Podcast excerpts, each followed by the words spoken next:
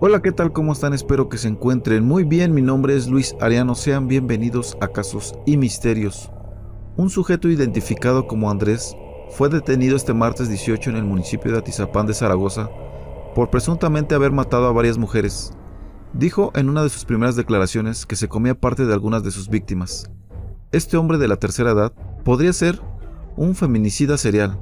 Fue detenido en Atizapán tras encontrar en su casa el cuerpo de una mujer desmembrado diferentes restos óseos, ropa femenina, videos con nombres y credenciales de lector de mujeres desaparecidas. ¿Quieres saber más de esta historia? Entonces siéntate. Ponte cómodo, abróchate el cinturón y acompáñame a ver la que pudiera ser una de las peores historias de asesinos seriales y canibalismo de nuestra ciudad.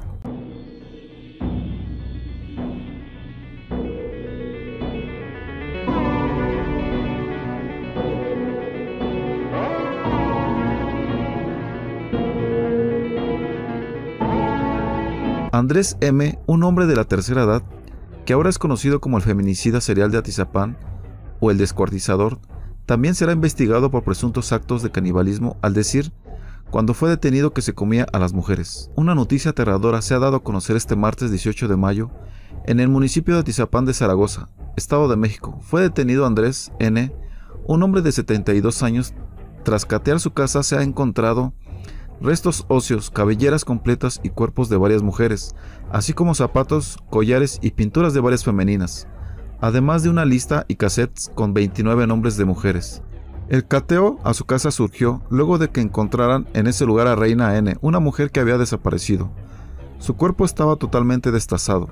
Al parecer el hombre se la estaba comiendo. De acuerdo a un periodista, el detenido grababa todos sus crímenes. ¿Pero quién es Andrés? ¿El feminicida sería de Atizapán? Andrés N., el hombre detenido por feminicidio, se hacía pasar por una persona decente. Este fue presidente del Consejo de Participación Ciudadana del gobierno de Atizapán durante la administración del Partido Acción Nacional, el PAN. Actualmente era parte del equipo de campaña del candidato a presidente municipal de Atizapán de Zaragoza de la Alianza Va por México, conformada por PRI, PAN y PRD. Autoridades de la Fiscalía General de Justicia del Estado de México ingresaron a Andrés N al Centro Penitenciario de Reinserción Social de Tlanepantla, será un juez quien determine su situación legal. Durante el cateo que se llevó el día del hallazgo en la casa de Andrés N., se encontraron restos óseos, cuerpos de mujeres seccionados, cabelleras, collares, zapatos de mujeres, identificaciones, pinturas, machete, cuchillos, 29 cassettes con nombres de mujeres y una libreta con los mismos nombres, que se presume puedan ser sus víctimas.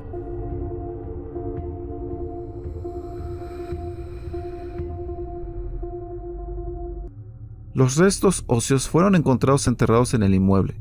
El cateo se realizó junto con autoridades de la Fiscalía de Estado de México, en Coordinación General de Servicios Periciales, Policías de Investigación y Ministerio Público de la Fiscalía de Feminicidios, Bomberos y Binomios Caninos. Entre las víctimas reconocidas está una estudiante, la esposa de un policía de Atizapán y una mujer de Nuevo León. Al parecer el hombre tenía 20 años cometiendo estos crímenes.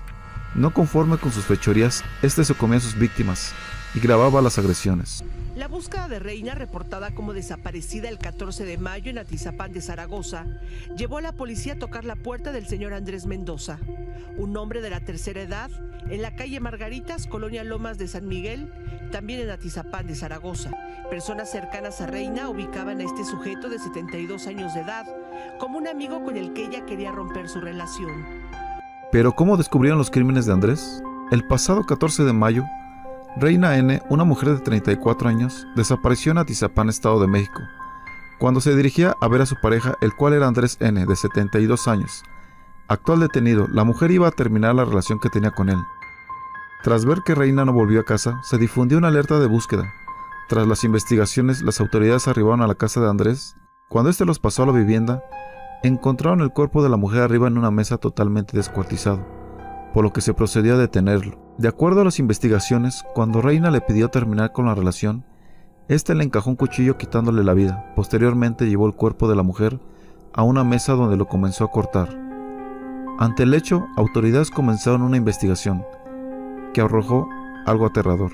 Hasta el momento se desconoce cuántas víctimas sean.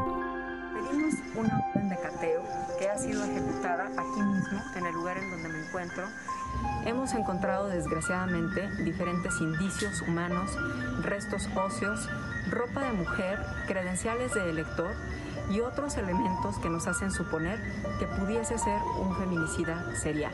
Pero podrían ser 29 por el número de nombres que tiene la libreta y en los cassettes o tal vez más. Reina de 34 años fue vista por última vez en San Juan Iztacala, Plano Norte, en esta misma localidad el viernes pasado, según la ficha de búsqueda emitida por la Fiscalía de Justicia mexiquense tras su desaparición. El sujeto fue detenido y peritos de la Fiscalía de Feminicidios recabaron los indicios, entre ellos diversos fragmentos de tejidos, dos cuchillos, dos machetes y una cegueta.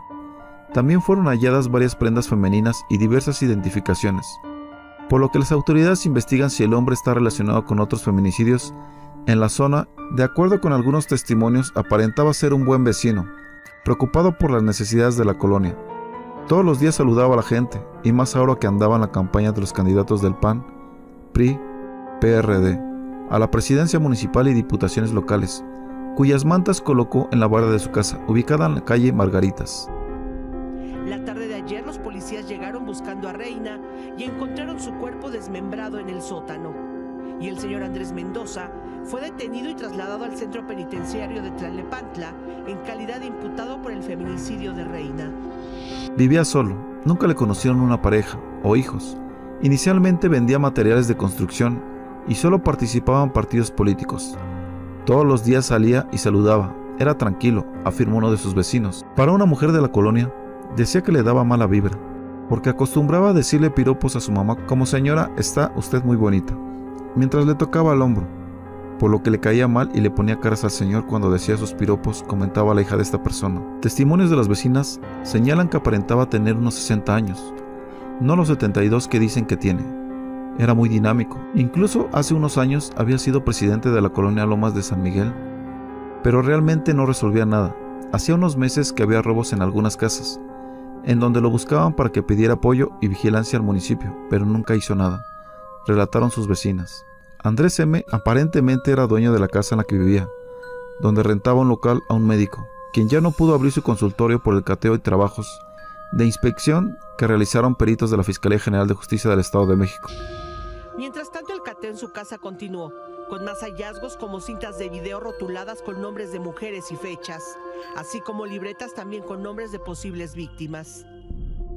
Por lo menos tres credenciales de lector que se localizaron en la escena del crimen ubican a otra víctima de desaparición, a Flor Ninive Vizcaíno Mejía, reportada como desaparecida en octubre de 2016. Que apoyados con una retroexcavadora sacaron tierra de una excavación en busca de restos de víctimas. Lo cierto es que el hecho conmocionó a los vecinos de la colonia, Lomas de San Miguel, quienes no daban crédito a lo que sucedió en el domicilio, pese al gran movimiento de los cuerpos policíacos para recuperar más evidencias. Este descubrimiento llevó a los peritos de la Fiscalía a pedir el apoyo de personal de bomberos para continuar escarbando en las habitaciones del resto de la casa. Poco a poco han extraído restos socios de al menos 10 mujeres, pero los trabajos continúan y dicen las autoridades del Estado de México que la cifra podría aumentar. Parece que estuviéramos ante una película de terror, pero lamentablemente es algo real donde muchas personas fueron desafortunadas al caer en manos de este sujeto.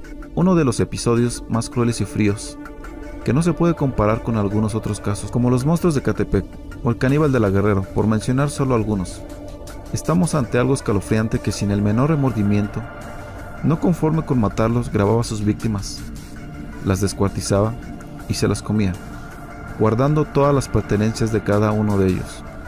Sin duda alguna, parece una historia sacada de una película, o sacada de la famosa web profunda, conocida como la Deep Web, donde muchos asesinos graban lo que hacen para venderlo o hacen directos, del cual hablaremos en otro video. ¿Tú qué piensas de todo esto?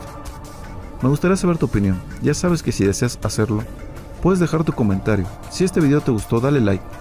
Manita pulgar arriba, compártelo con tus amigos y en tus redes sociales. Eso me ayudaría mucho a seguir trayendo este tipo de historias para todos ustedes. Si no te has suscrito al canal, te invito a que lo hagas activando la campanita de notificaciones para que YouTube te avise cada que subo un video nuevo y no te pierdas ningún caso como este. Recuerda que cada semana subo dos videos nuevos y bueno por mi parte ha sido todo, les mando un fuerte abrazo, nos vemos en un próximo video, esto fue casos y misterios.